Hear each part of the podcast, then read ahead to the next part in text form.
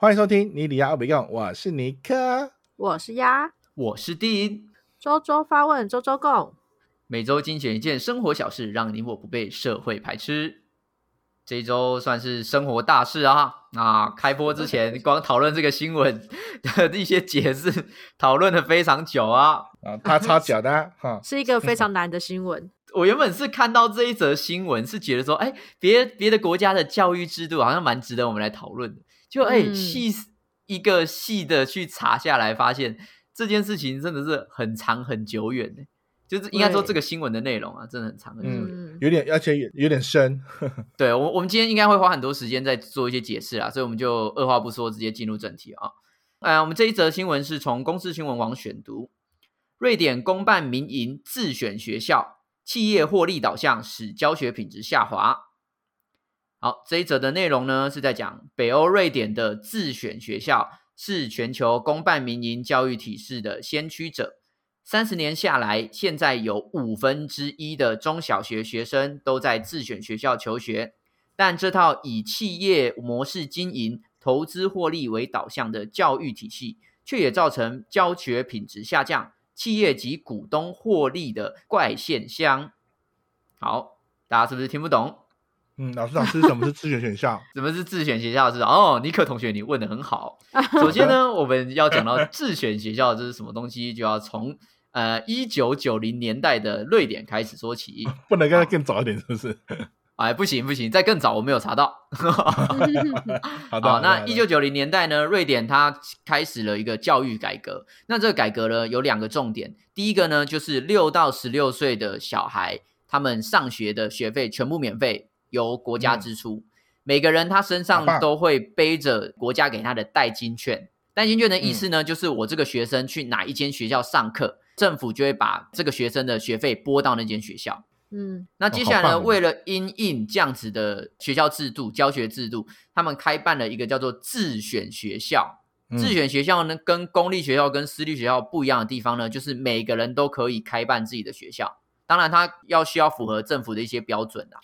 所以也就是说，我今天假设是一个很有教育热忱的人，我可以号召我的亲朋好友，我们一起来开办一间学校，然后聘请我们觉得很棒的老师，然后来教我们的小孩。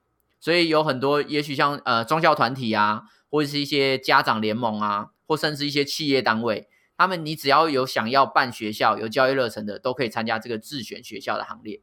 那自选学校有什么特色呢？哦，第一个就是，当然你学区就不限，你想要去，比如说你今天呃小孩子在台北，然后你想要去嗯。报高雄的学校、o k 你就可以直接去报，是无所谓的。好、然后第二个呢，就是地点不限，如果今天我学校呢想要在八五大楼，我要想要租三层楼的八五大楼来开学校，也可以，那它就会出现在八五大楼里面，然后我的学生就要去八五大楼上课。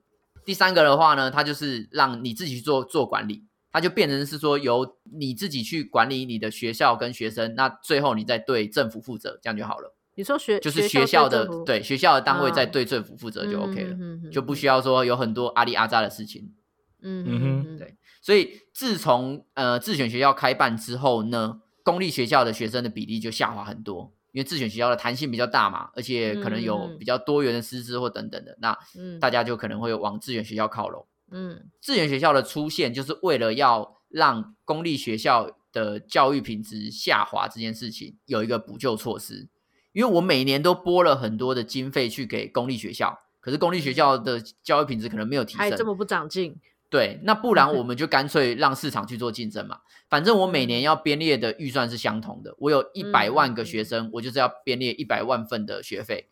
对，嗯与其我把这些学费都投给公立学校，不如我就是开放自选学校出现，让大家可以去选择自己想要的学校。那我就是把嗯经费投注在那些大家喜欢的学校，这样就好啦。嗯啊，听起来真的是非常甜美。没错，一开始呢有让很多的公立学校那个大受打击，因为不能再摆烂了，所以他们也想办法要让自己茁壮起来。但是经嗯过了三十年之后呢，现在发现好的学校非常的好，因为他们就是很有特色，然后师资很强，然后每每个学生都爱他们。可是烂的学校依旧烂，招不到生，没有钱的状况，他找老师就烂啊。那自然而然他的嗯教学品质就下降，所以最后才会导致新闻的这个内容。所以我们要讨论的是学校本来就是烂这样子。我们要讨论的重点呢，其实不是说，哎，跟这个自学学校比较比较没有到这么深刻啦，就是不用去了解到他们多那么多了。我们只是要希望来讨论一个重点，就是学校到底该不该民营化？就是因为你看嘛，我们也有很多补习班啊，我们嗯高中也有，大家都要上补习班，然后国中也要上补习班。那如果今天大家都不用去上课，只要上补习班就可以拿到毕业证书，那感觉不是还不错吗？也省一半的时间呢、哪有省一半时间？还好吧。没有，你早上就不用去上课啦、啊对啊，有些人早上嗯上课都听不懂，他是去补习班才听懂的啊。哦、好吧，对对可能我带补习班的时间还蛮长的，所以我觉得时间没有比较省，就只是省下了一些玩乐的时间和体育课的时间或美术课的时间。但我觉得这件事情，嗯这件事情应该考虑到是台湾的学生很奇怪，就是在学校的时候不认真上课，但在补习班的时候会认真上课。因为补习班花的钱比较多啊。你看，就是你一样啊，你你来学校你也花钱呢、你只花的比较少钱而已。所以重点是要花多一点钱。对 那你去上，对没那你就上私私立学校就好了。对，因为因为那时候我有会在思考，你会为什舍不得你花的钱。对啊，就是你到了补习班的氛围，你就会记得说，干，我爸妈花了好多钱让我来补习，我不能够没有点学点东西，然后就就就离开补习班，对不对没有？啦，但是在但是但是在学在学校，你就你就是单纯好像学校就是一个游乐园，然后就去那边去那边好像去那边游玩，然后下下课之后，补习班才是好像是你才是正式开始上学的感觉。没有啦，补习班跟学校的目的性本来就不同啊，因为补习班它拼的是升学率啊，它它要有升学率，它才有学生嘛，所以它拼死命的要你读尽所有他所说的秘诀，然后教你考试如何考，来确保他们的升学率嘛，所以你就会很密集的在那段时间很认真的学习吸收所有的呃小 paper 或者是老师可以给的东西，可是在学校。他就是照一个时间表走啊，他要你五项全能啊，所以他就啊，比较所有都没有那个。不能啊，哎，我先问一下，就什么都不能啊，不是吗？欧美国家有这种补习班这样子的行业在吗？哎，比较没有，其实比较没有因为他们他们好像比较开放嗯式的教教育，对不对？但为什么他们一样也不能这样？说啦，应该是说啊，第一个我觉得最重要的是他们不用学英文啊，英文就少了很多时间啊。少超多时间了，真的。啊，他们很少学第二语言，对不对？有有第二语言，但是他们的第二语言着重不会像我们这么重，他们第二语言比较像是开放性，然后我们邀请大家来学个外语，跟国际接轨。嗯，对，嗯，可是你没有学不会强迫他会们学，对不对？对啊，你没有学会，你不会到这么要命啊。哎，好像懂意思吗是哎，对啊，我们好像所以最光是有点强迫性的，就是要让你学第二第二外语。废话，你英英文才是第一语言好吗？什么？没有，我们现在讲的中文都都是土语好吗？方言方言，方言。对啊，这是我们的方言呢，对吧、所以，我我觉得第一个是呃外文这件事情一定有差啦。哦，那但第嗯二个就是他们不是以分数为重的教育呃教育体系，他们在十二岁之前都不会拿到成绩单，都不会有成绩单，对啊。那那在这样的状况之下的话，他本来就没有补习班的必要啊，谁需要去补习班？嗯没有人在比现在台较成绩、啊。现在好像台湾的教育不是不是也是一样不给分数了吗？你主要知道你是 A 加还是 B 加什么之类的。没有啊，不给分数啊，你最后还是一样。问题是你读哪里建中哦，建中北一女哦啊，你台台金交哦，对吧、啊？不是一样吗？对啊，你你要看最终导向啊，最终导向大家到底会不会因为你的学校而歧视你？如果会的话，那就就有需要补习班。对，好像好像是，但好像逐渐的已经在开始，就是嗯，九年义务教育的那个，就是从国小到国中那边，好像已经尽量尽量不不看分数，而是看你的，诶，那叫什么啊？就是他们评，好 你乖宝宝贴纸哪一个比较多？就是 我看我那个朋友他们的孩子的那个分数，就是已经不没有在看没有在看分数了，就看我哎、我今天拿 A，就是跟美国一样，就是拿 A 等级、B 等级什么什么的之类的，然后也不会分 B 加 A 加什么，反正就是 A、B、C 等级分等级这样的制度这样子。没有，那个没有意义啊，就是讲讲实在没有意义，因为这个是断头式教育啊。好，我们今天国小全部都让大家 A B C D 拿拿这样子嘛，你不要看成绩，OK？那、到嗯国中之后嘞，国中之后就是拼成绩啊。因为我最后我只是跟你说哦，你十二岁以前都不用担心哦，嗯，好好享受你十二岁的时光吧。对，十三岁就跑起来跑起来，干干什么啊？哦啊，欧欧美欧美不是这样子吗？不是啊，他们不是这样子啊，他们以前呃，应该说他们的教育体系是，他会在前面啊，很复杂啦。我真的觉得说，我们今天如果要谈欧美教育体系的话，太长了。哦，哦因为我那时候看的是荷兰的，荷兰它光教育体系，它的学院就非分成分成非常多种。那我觉得有一个印象比较深刻的是，它有一个四年的职业教育，它好像是算是以台湾的国中的年纪，它就会编到职业教育里边去了。所以它变成是说，他在国小的以台湾国小的阶段，六岁到十二岁里面，他们是用探索式的方式去找到你的兴趣是什么。等到你找到兴趣之后呢，你再去用四年的方式去接轨你的兴趣。那四年方式，十六岁你毕业之后，你如果想要继续就读，你就可以继续去攻读更高的学府嘛，或者是你也可以直接出去准备要开始工作。所以他们并嗯不会把成绩放在绝对第一位。我必须要说，这是一个社会氛围。我们台湾考不好的就是读高职，讲白了是这样子。但是其实我觉得这个氛围，我我当年在选，就是我当年从国中要毕业的时候，其实就是有呃受困这个选择过，就是我到底要选高中还是高职。那我们家的状况是这样，我的哥哥选择高职，我妹妹呃之最后也是选择高职。那我那个时候其实就是在犹豫这件事情，就说其实选高职没有不好，可是那个时候的社会氛围确实会觉得说，哦，你好像不会读书，你就去学高职，对，哎呦，你高职哦，对、哦对，可是你就是在我们家反而就是高中选高中的人，就是社经地位比较低，就是就是会被比较，你知道吗？就是你好像你出来之后你没有什么用途，所以其实我我在呃当时选择的时候，其实我是想选高职的，因为我会觉得说我至少出来的东西是我就业可以用的。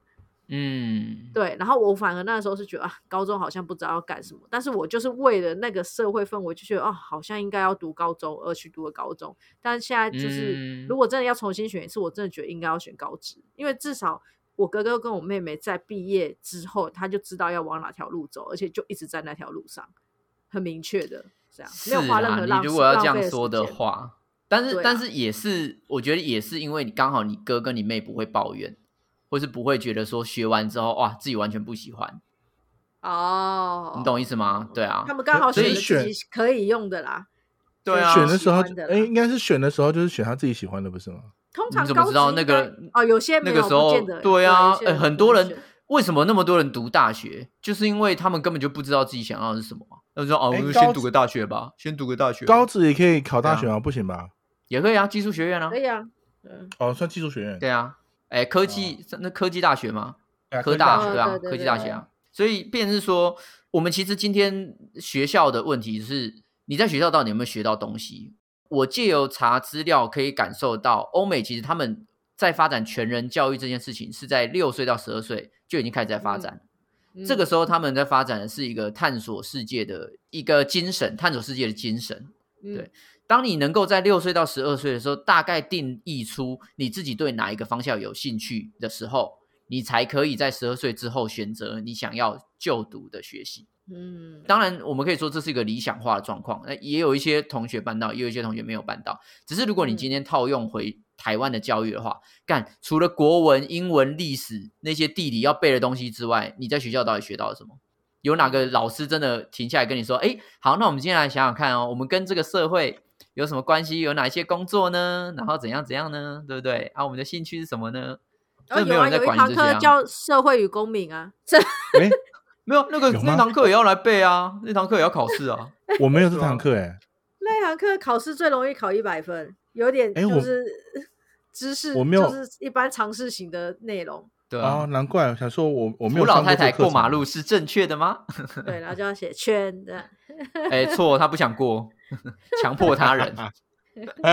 靠腰。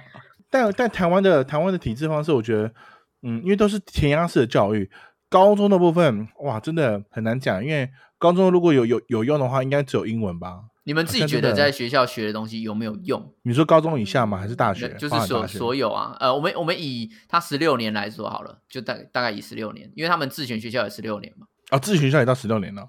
对，也到十六十六岁。我觉得大学比较能够学到学到东西、欸，你看，我讲说十六岁之前，然后他就给我讨论大学，他啊，十六岁以前，十六岁以前啊，自己是觉得没有明确的学什么，可是我觉得倒是可以让一个孩子去分辨出自己喜欢，至少可以选出讨厌什么东西。就是他开始会让会讨厌这个世界。他他他没那么严重，他可以开始会让学生就是你知道那个他的性格跟他的能力就会在这些看起来没用的科目当中，好像开始会出现哪边强哪边弱的这种选择性。没有，但是他就只是在科系上面觉得，诶，应该说在科目上面哪些强哪些弱啊，但是不代表他的兴趣啊。会啊，会啊，一定会从中得到兴趣啊。例如说，我就是对呃历史有兴趣，那他就可以从课堂上，因为他有在学校里面学不到太多嘛，所以他如果真有兴趣，他就会延伸出去，有所成就跟阅读啊。好，简单来讲这样讲好了嗯，我如何透过国小的学程，最后让我知道我对建筑是有兴趣的，不可能啊！很难吧？除非我这个人自己天资聪颖啊。对，对啊就现在的学科是不可能啊。所以我觉得，如果你单讨论到兴趣，就是能够透过学校教的东西去衍生出我的兴趣是什么，这件事情是很难，不可能，对啊。对，完全办不到啊。我觉得以现在的教育体制来说的话，你反而是需要让学生在越小的年纪去触触碰更多的东西，触角更深深更远一点，你才能够去建构出你自己如何去找到兴趣啊，或是找到目标等等这些事情。因为我们我们以前的教育都是读书读书读书，然后到大学的时候，哎，你要干嘛？赶快决定，有点类似这样的感觉啊，对啊。嗯，因为你在大学分科系的那一瞬间，你根本就不知道自己未来想要做什么。我很多同学都是啊，就是哦嗯哪边哦，我阿伯说资工以后好像会赚钱，可是我阿伯说要读气管，干我阿伯为什么不叫我读资工？我真的快被气死了。嗯 哎、其实我确认一下啊，就是因为高中以前其实还还是有很多台湾其实还有很多是社团的方式来补充你的兴趣的培养，不是吗？但很少吧？有啊，现在每个我哎、我就蛮多的耶，我就国接触很多国。小就有社团了啊，对啊，对啊，从国小哎，你国小就有社团了？对啊，我国小就有社团啦、有各种不同社团。们你们怎么那么快乐？我没有哎。怎么可能？有啊，你国小没有社团没有你那有社团你那你那你到什么时候有社什么什么时候有社团？不会到高中才有社团吧？我高中才有社团啊，我国中也没有啊。怎么可能能？真假的？真的啊没有社团啊？国中也没有，么会这样？不可能！你那边乱讲。我真的没有社团啊，我真的没有社团啊没，有参加吧？没有啊，真的没有你只是你，爸妈不让你参加吧？真的没有社团啊真的没城是有社团有啊从国小就有各个不同的社团，然后到高呃到没有没有国中到国到高中都有。我们国小只有桌球队、篮球队、躲避球队没了了。我知道，哎，还有合唱团，还有合唱团这四个。嗯然后然然后嘞国中国中没有，国中基本上没有没有社团。怎么可能奇？怪，你的学真的没有啊你的年你的年纪比我们小哎，但是却没有经历这一些。对啊可是，我很多同学都没有社团啊，真的都没有社团啊。除非是，除非是有一些老师他自己私底下有在教什么东西，比如说他有在私底下教书法或怎样，他问你说要不要下课的时候学学书法，哦对，就是那种啊放放学之后老师会开一个小小教室对对，有点有点类似那样子只有那种而已啊啊。，那我确认一下，你那时候的上学的时间是几点到几点啊？早上七点四十吧然后到到几点五五点吧，就是啊加最后一堂嘛。下课，对啊，还是八节课？八节课啊，就八节课啊。哎，那是一样的啊。啊，当然我们就没有社团了，我们完全没有社团这种应该。是学校的问题啦，就是哦可能也许因为社团这读错学校了啦你看规定你就应该你就应该自选学校了。你没有，那边你就算你有一个多一个社团，那你就可以我觉得差很多，因为社团的话，其实像你，你就可以选，你就可以去选你有兴趣的社团的的的内容，然后去去去里面参加，然后去了解内容。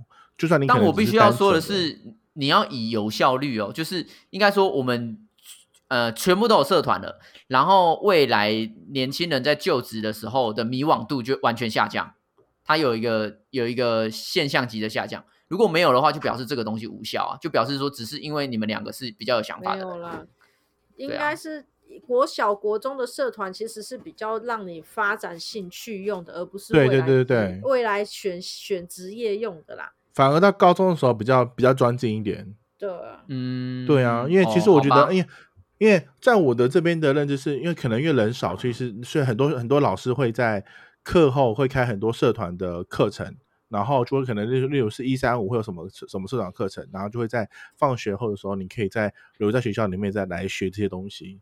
然后那因为我们人少嘛，所以你可以一次可以跑很多不同的社团的内容去去了解不同，不管是球类或者是一些文艺类的等等之类都有。然后你就可以去了解到底可以可以什么到国中好像国小到国中都有，然后到大学呃到高中的时候就会有一个比较专门的社团，然后是专门就是你你就是他固定都会有一堂一堂时间，然后去去练。假设如果你是国嗯、学学乐器好了，那就会有一个特别的乐器社，然后什么国可能是管乐管乐社好呃管乐管乐管乐社好了，就会有个定期练习，然后定期会有演出，就是比较属于是好像照照表操课这样子的方式。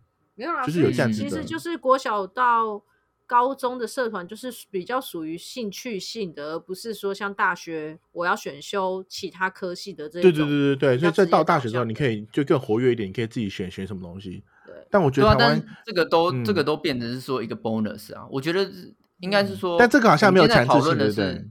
没有啊，没有啊，就是没有强制性啊。我我我我我自己像你是没有被强制到啊。怎么好像有点可怜呐、哎，我们学校没有社团，你必须要下课的时候去其他学校参加社团啊，有没有听到？啊，坐你们的老师坐公车去其他学校。你你们的老师不爱售售后那个课后服务没有，我课后就是升学班啊，我就是一直到九点才放学那种啊。哇？那你们学校就是属于那种在拼命在念书、念书、念书那种那种学校、嗯，没有啦，就是一部分的人啦，我们就有分、哦啊，你分就刚好是那一部分的人，是不是？对啊，我就刚好我就天选之人啊，没办法。好，我们下一题。没有啦，其实我们刚刚为什么会谈到这件事情，最主要是学校它毕竟它是学生，就是小朋友长大成人的这个过程，如何跟社会接轨的一个方式，它是一个就是一个小社会对不对？没错嗯，所以如果我们今天学校它最后跟社会是有鸿沟的，那你你就没有办法去跟这个社社会衔接啊。所以我今天刚刚才问说，我们现在的教育到底能不能够让小朋友从小就知道如何去探索教育，如何去发问，如何去解决问题，如何去查询资料，这些事情反而是在小时候要做训练的。但是我们以台湾的教育来说的话，就是都填鸭式教育，那最后他真的有办法跟这个社会接轨吗？还是说他确实是会产生一个鸿沟？我是觉得没有鸿沟这件事怎么讲？我觉得教育的这个时间这一段时间跟出社会本来就是两个世界，也就，是说。我觉得学学生时期所学的东西，就算他在更早让大家发现或学会一些什么技能来说，出了社会就是不一样。所以，呃，为什么我们有时候会呃向往或是倡导说，哦，我们像像国外的学校一样，就是哦这段时间就是玩开心，有自己的童年就好。我会把我学生把我的孩子送去什么森林小学，让他开心就好，因为嗯，就没有在我们的这个社会氛围下，我们没有觉得这段时间必须要为未来求职就先做准备。对，嗯，可是这个就跟学校嗯一开始被设计的机能就有落差，因为学校本来就是为了要弥补劳动人口的不足而产生出来的培育机构，这是学校一开始的顶多比较靠近的就是大学吧，可是中小学好像感觉但我觉得到那个阶段去、欸，但我可是我觉得你光你你讲大学的话，确实就有一个很大的鸿沟啊。大学学完，很多人我出去工出去工作也是没办法，我觉得不管学校办的多好，或者是他的他多教会大家就是如何去发掘自己的兴趣，不管他做的这件事情做多好，到社会还是会有一个落差，因为毕竟嗯。很多东西就是这样子嘛，你的实战总是比在课堂上学的东西来的重要啊，因为你没有经历过那一切，你你就很多东西就只是读而已，所以你在学校就算他教的东西再有用或是再细致，可是他就是学习，就只是记到脑子里，可是你的实战经验并没有办法呃立刻好像可以转换身份就到社会上，然后一帆风顺。是啊，那可是我觉得这样子不就变成是像我们以加拿大的大学来说好了，加拿大有一些大学它必须用呃实习的方式，但它实习的方式很特别，他们可能是一个学期里面他会先上四个四个月的课，然后接下来你要实习四个月，然后接下来他嗯再上四个月，然后再实习四个月，他就让嗯从大一你要一直实习到大四，这这种方式这种教育方式，它就确实就是米米平了鸿沟这件事情啊。他从大学一年级的时候就告诉你说职场的状况是什么样，你了解职对场状况之后，再回到学校去求学，去了解你的不足的地方。所以嗯很多人他们在大三、大四的时候，其实就已经有内定的公司在找他们。对啊，对啊。对啊，对啊，对啊。我们这边坏掉了，其实我觉得坏坏是坏在大学，就是大学。我觉得全坏哎，我觉得不行哎，我觉得真的全坏。嗯，我我我自己认为哈，我自己认为那个鸿沟是存存在于是哇，这个有点是有点偏偏个人，就是因为每每个每个人的那个思思考跟想法不一样。但我觉得学校本身给予给予学生他们的方式，我觉得是一个小社会的一个体验，就是他如何在人群当中，然后去生存跟去做沟通。我觉得主要的功能是这个部分。只是当你到踏入社会之后，你如何你可以如何跟陌生人他看有进一步的接触跟了解，我觉得这是最好的方式，因为。就好比刚前面讲的，可能很多学，可能你读了读完高中，你可能真的不知道你自己会什么，顶多会英文，可嗯哎，对啊。搞搞不好还不好，你可能只会看，哈哈，真，的。对，有可能那甚至可能你连写可能有点问题，OK，fine，、但最起码你可以用在学校生相处的那个呃人际关系，或是你的那个就是相处的模式之后，到到进入社会，你至少能够对于人跟人之间的沟通跟那个接触，他他你能够应对，我觉得这个是是目前学校比其他学的学得到的，就可以学到的。东西，这个我觉得我觉得嗯 OK，、就是不管是对师呃师长，或是对学长姐，或是学弟妹这样子的方式，我觉得阶层级这样子的认知，其实对对于进入社会还是有帮助的。但有一点就是，进了社会之后，有一些社会的伦理，或是社会的一些基本的自我的管理，我觉得在学校没办法做到。应应该说他，因为像我最近碰到很多只是哎，算对实习生，他就是学校里面有几个月是要要来企业里面做实习的。很明显的就是会，你会有，你会你会知道说，这些实习生在学校里面所学的跟跟在外面出入社会之后能够看到的是有很落差很大的部分。先不讲他的能力的功能，你真正针对是，呃，他在应对上面，还有在呃对于这件事情的负责这件事情就有差。嗯，但这件事情在学校里面一定能够能都都都学到吗？我就不见得。可是我觉得这个会回来，就是说，如果在企业端、在社会端有这个问题，他应该是会回到学校端要去处理这件事情啊。那就比如说你说责任性嘛，还有还有你们刚刚讲的很多都是软性的东西，比如说小社会啊，然后或者嗯是说一些自己的兴趣的发展啊，或等等的。我们目前的学校的设计方式都没有达到你们要的这些东西啊。比如说你刚刚说的小社会，跟大家聊天或是跟陌生人互动的这个过程，我们的课程很少有这些东西啊，我们都是死背啊。我们今天不会说啊，我们国文课，我们大家来讨论一下为什么当时屈原要那个跳跳河自尽。所以下课十分钟很重要啊。干，那你这个就背道而驰啊，就跟你原本想要达到的教育理念完全不同啊！干，你花五十他五十分钟去做一些乐色的事情，然后十分钟是最重要的。没有，他就花了五十分钟让你学习怎么静坐，怎么进错？进错完之后，你如何用十分钟的时间来跟其他的朋友来来，呃，其他的同学来和那个相处方方式，我觉得也不错啦。靠，你们根本就只是在合理化学校里面的东西而已，好不好？因为我觉得应该是说，你你的题目如果说是从学校学到什么东西，我觉得变成是要定义你所谓的学到的东西是什么。假设你是说，嗯哦，我可以在学校学到就是未来职业有关的东西，确实学不到。可是，嗯，这个东西以外的东西呢，其实我觉得不是没有，多多少少还是会有啦。对啊，就嗯像你说软性的东西，你说软性的东西，其实这个跟这个东西也跟每个学校的校风有关系啊。像像我觉得每个大学出来的孩子，不然为什么每次都有什么企业最爱用什么大学学生的评对比？就是嗯你每个校风所产生出来的孩子，其实在后面的职场运用上面，或是表现上面，是真的有很明显的落差。就是没有错端看学校在校风上面，或者是说在他们的学程设计，或者是多元性的管道，可以让他们在学程以外学到的东西，会很影响学生在出毕业之后的发展嗯。但那个也是大学啊，你们讲的都还是大学啊。可我们今天讨论重点是六到十二、六到十六岁啊。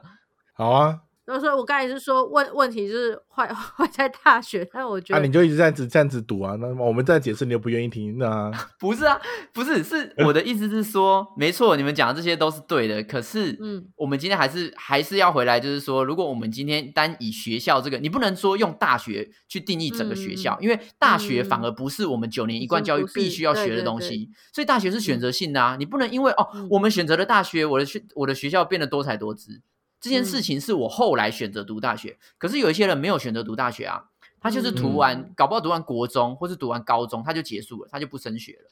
那这些嗯学生他就没有办法得到你们所想所讲的那些 bonus，嗯小社会的 bonus 得不到，发展兴趣的 bonus 得不到，企业爱用这个也他也得不到，因为这些东西都不在我们原本设计的教育教育体系之内。嗯，没错，所以确实，我们的学校是跟这个社会是有鸿沟的，因为以正常的学校的时间来说，高中之前才算是我们希望推动的十二年国教。所以，十二年国嗯。教结束之后，这些人进社会是是有困难的哦，他们会很难找到工作哦、很困难啊，不是根本就是还不能找工作的年纪吧？没有没有，他们是可以找工作的年纪啊，因为十二年国教高中毕业是十八岁啊，十八岁是可以进，入职场了。十六岁就可以工作了。十二年对16国教只到国中哎、没十二年国国教欸国教到小姐到高中十，八岁到高中，十二年是从六岁开始，六到十二是国小，然后接下来是国中三年，高中三年，十二年国教哦，教。现在的十二年国教是包含高中毕业了，我一直以为是国中毕业而已。你起码你也总统过去讲清国哟。因为高中 不是不是高阳，不是国中以后，国中毕业以后你要不要读高中高职是没有规定的吗？没有，那是是九年义务教育，然后我们现在推的是十二年国教。对，九年义务教育是一定要读，十二年国嗯教是建议大家都读到这个时间。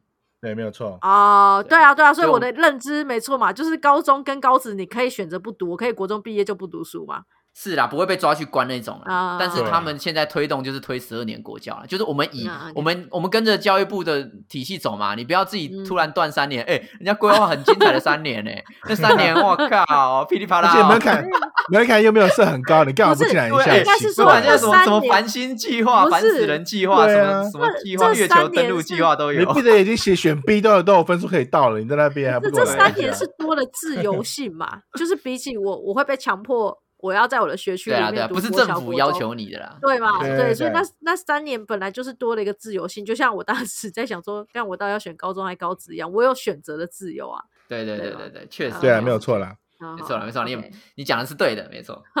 你妈的，一直一直绕回来学校这个啊，对啊，所以我们我们前面的这两题，我才会觉得很纳闷的是，我们回答的都是大学，所以我确实能够承认大学真的很精彩，因为大学的时候你可以选自己喜欢的课，然后你可以花自己的时间去参加社团，那确实嗯。是有一种我自己要为我自己的学习跟我自己的生涯去做规划跟嗯发想。嗯，对。没有错。但是我们真正的学习是在十二年的那个时间呢，就是以国家规定的时间里面。嗯嗯，反而这十二年听起来都不会很精彩啊，就是一直死背啊。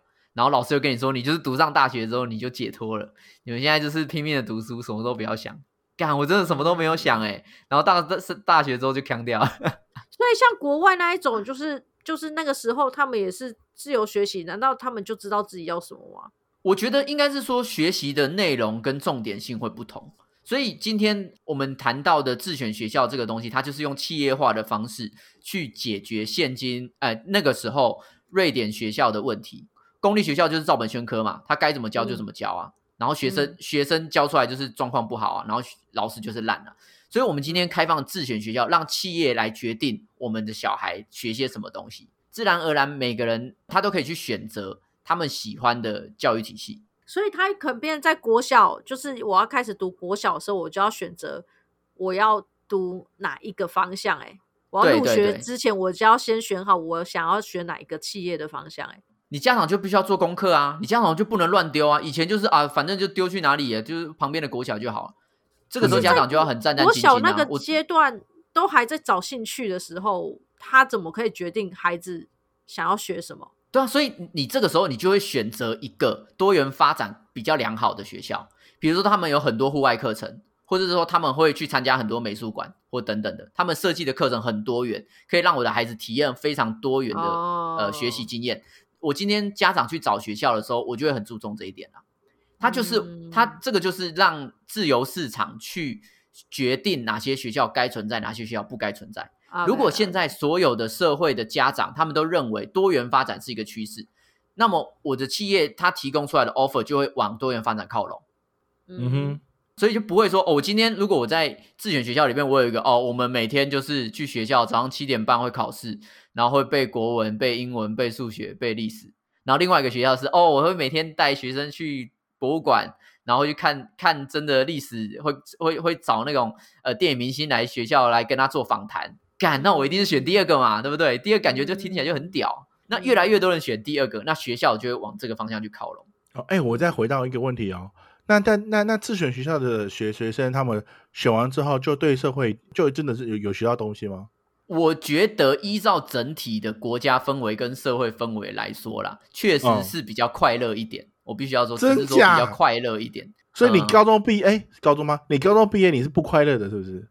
不是啊，你那个时候不知道所谓的快乐或不快乐啊。你无法定义快乐或不快乐，因为我跟社会接轨这件事情是陌生的啊。那你高中毕业，啊，我懂你意思。那那你高中毕业的时候，你就觉得自己很茫然，呃，很呃茫然，然后不知道你的未来人生在哪边，这样子的氛围是不是很很沮丧？不会啊，因为我高中毕业我就去读大学啊，因为老师都 老师跟我妈都叫我去读大学啊，我不会茫然啊。我大大学毕业之后比较茫然了。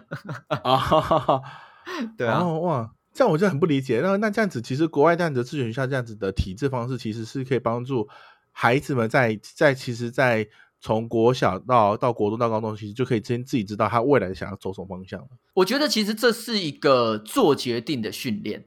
如果说以一个正常且良好的教育环境啊，我们就说我们我们以以正常他制度希望给的东西哈，他其实是在一直在训练学生如何去做决定。如何去发现问题？如何去探究问题？你现在学什么课程？自己选这样子。对，当你有这三个能力之后，你未来才能说：哎，这是我喜欢的。那我如何去发现我喜欢的兴趣里面的问题是什么？然后如何去解决这件事情的问题？所以国外有很多的那种自学型的小朋友，就是比如说他看 YouTube 去学 DIY 啊，或等等之类的。其实他们最重要的关键是在小的时候就训练他们呃这三个能力，对，自己去做决定。对，找问题，解决问题，嗯，对啊，啊，但是问题是在我们的六到十二岁里面就没有这样子的发展，应该说六到十十六岁了，六到十六岁里面就没有这样发展。找答案去问老师，应该说不用，就是老师问的这一题我不会，我去问老师，连找问题的能力都没有哦。对，没有错，因为不对啊，那没有没有期待，因为他们没有在。对，没有在期待孩子们自己去找到问题本身该如何解决这件事情。对啊，我我这件事情，我就我觉得印象比较深刻的，就是说我们的教育体系跟别人不一样。是我那个时候去呃菲律宾读语言学校的时候，我英文那集有讲过，就是我在写他们国小的题目，英文题目，因为他们是英文是他们的呃官方第二外语，所以他们其实小朋友都一定会学英文。他们在国小的时候就必须要写申论题了。嗯，英文申论题吗？对，就要写英文的申论题。比如说，他告诉你一段话，请你说出你你自己的看法，请你描述这件事情内容是什么。对，写作文概念怎么样？呃，不是写作文，写作写作文是要你掰出一个起承转合。对对对，他这个 A A C 申论题是你看到这个东西之后，你的延伸想法是什么？你认为这这个这个内容在告诉你什么？所以就会从中看到每个人对于这件事情的见解，然后他也会去动脑，就是。呃，分析能力啦，等等。对，分析这整个内容的是什么？然后这是国小题目。对，这是国小的哦，他们国小就在写申论。哇哦，我们的国小就看看图说故事啊。对啊，我们国小连连看好不好？哎，你不要闹了。没有看图说故事也是有延伸，好不好？对啊，他叫嗨。对啊，所以我觉得其实这是一个氛围啦，就是应该说，你如果在小时候，他们他们如果在小时候就擅长。问问题跟回答问题的话，那自然而然问问题跟回答问题是一件很再自然不过的事情。所以今天他到职场的时候，他不会，他会马上哎，不好意思，我这个有点不懂，我需要再跟你了解一下。因为对他们来说，问问题很正常啊。我从我从六岁就开始在问问题了，我到十我到二十岁的时候，我有问题，我为什么不问？嗯，对。但是我们的大学生不会这样子啊，我们大学生呃不懂，怕被骂嘛，就瞎做。对啊，做没有我说出社会之后啊，还是会啊。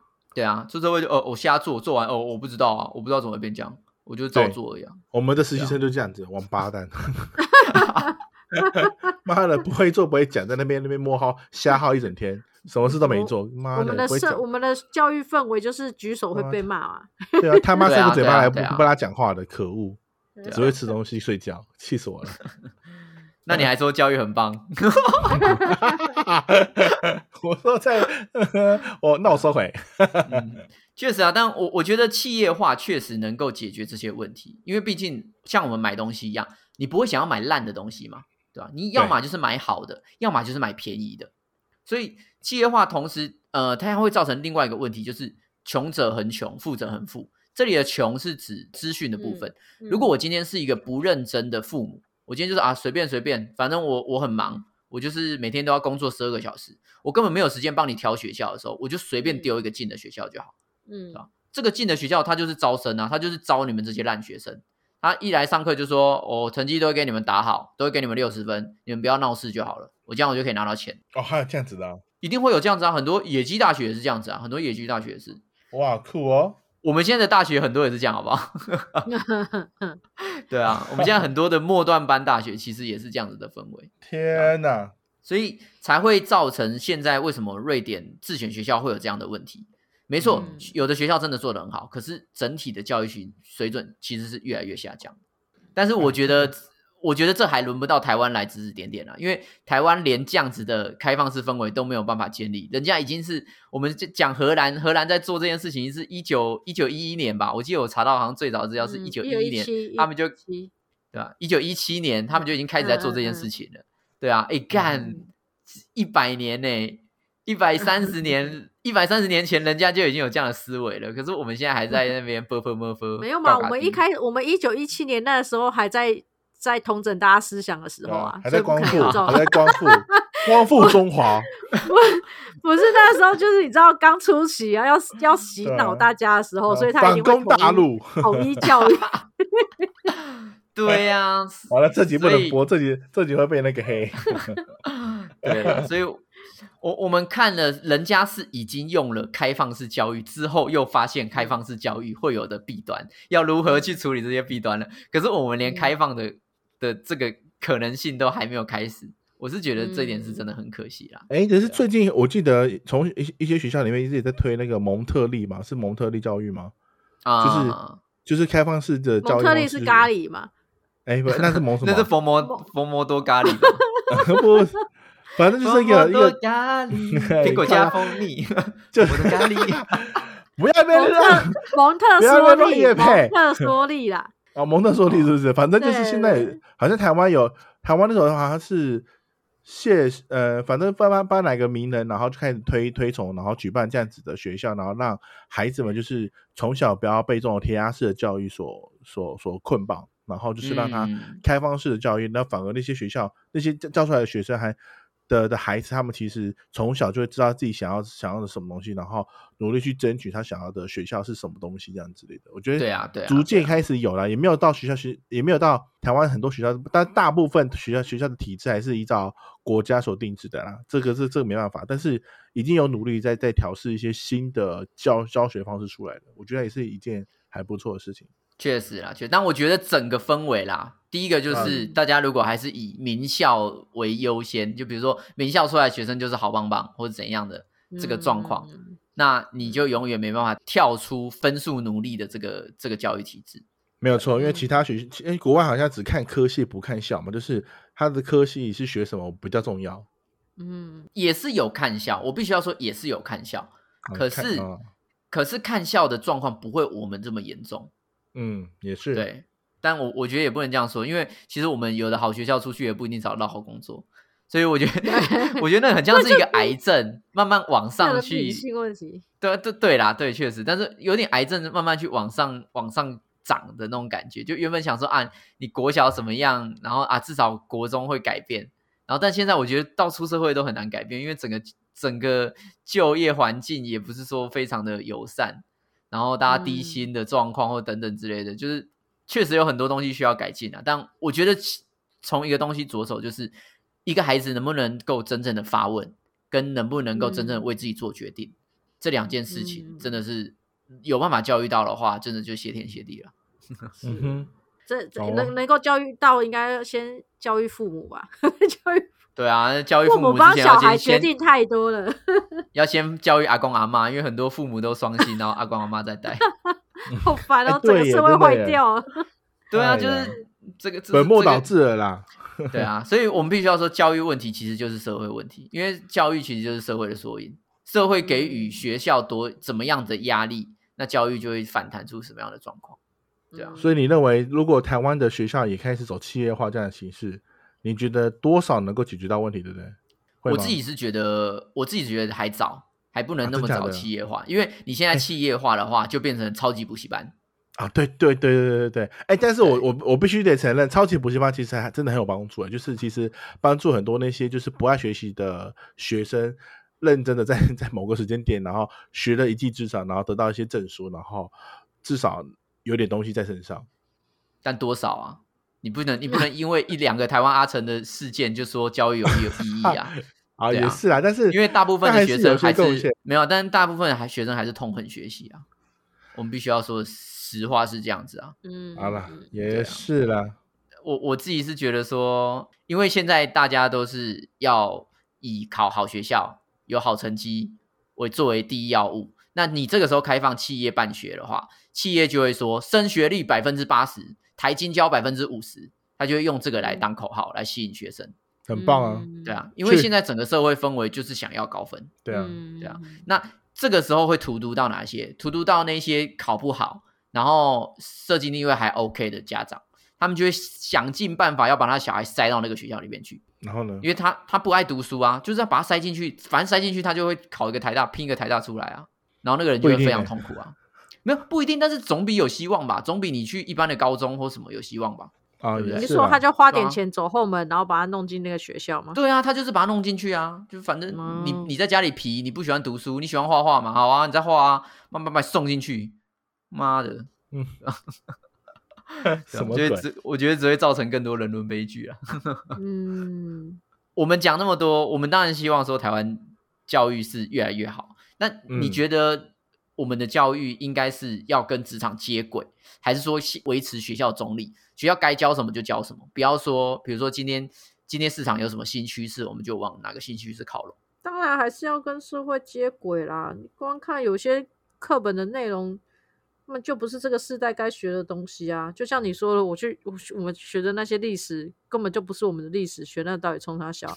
哎呦，有原住民的口吻哦，这个又不是我们历史，是汉人的历史呢。你到了南夷就是南夷国了，就对了，你是南夷国的国民就对了。没有，你就从你从我们自己长大过程当中，你就会发现很多东西都是我们出社会之后才学到的，才知道说哦，干以前我们学的东西好像跟现在八竿子都就是。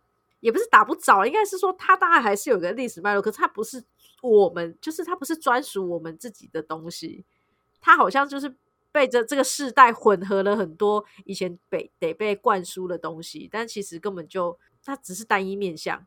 但我必须得说，就是历史还是有它它，因为我是文主，所以我觉得历史还是有它的价值在。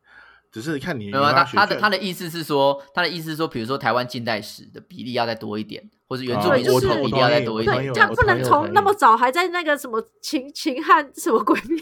对啦，我觉得可以可以讲到，但是不要不要花那么多篇幅在上面。而且我到我到现在我还在。被那个就是以前军阀时代那边苦读，但我想说，干我到底学那么多将军的名字，到底冲他小？那段时间不要讲这么久，那个就是过了过了的事情。你先讲一些比较近代发生的事情，就是你你的 你的教科书必须要跟着时代去调整。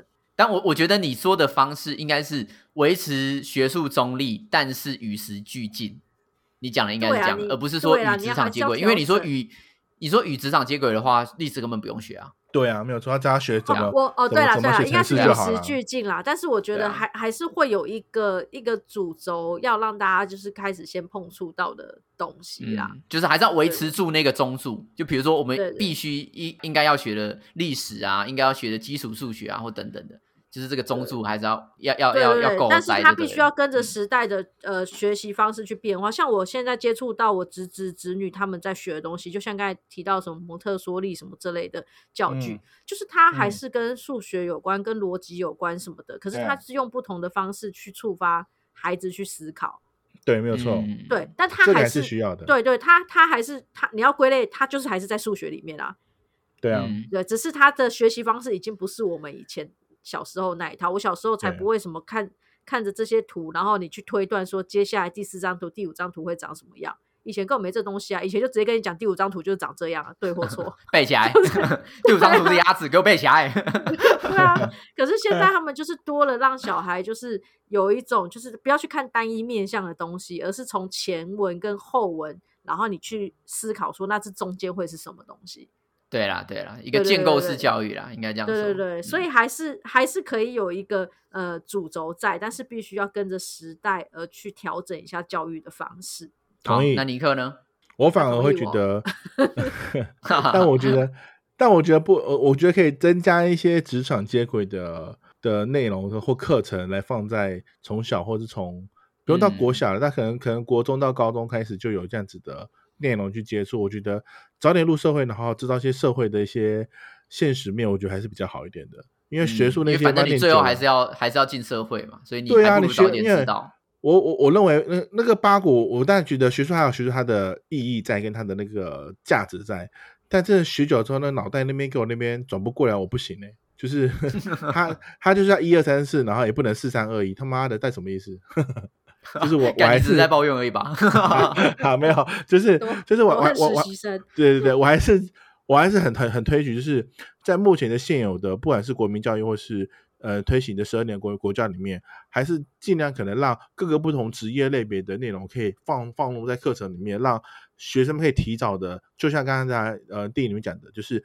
提早的让自己做选择，然后自己去接触各个各个不同的领域的东西，让孩子们自己有有选择去提问说，为什么我不能够当个理发师？为什么我不能当个时装设计师？等等这一类的问题。嗯然后让他可以在还没，但我们我们还没成年之前，能够发掘到他自己内心真的想要渴望的东西是什么。对，确实确实，我觉得这也是蛮重要。哎呀、说不定他可能自己渴望，自己以为他自己时装设计师，妈的衣服那么丑，穿那么烂，然后面对现实之后呃，走走到职场之后，发现，看我衣服原来这么丑，真的不会不会化妆，那我还是不要选这个行业好了。你看，及早 及早面对现实就知道了，不然来那边自以为自以为穿穿的很好看啊，他妈的，干，你根本只是在抱怨。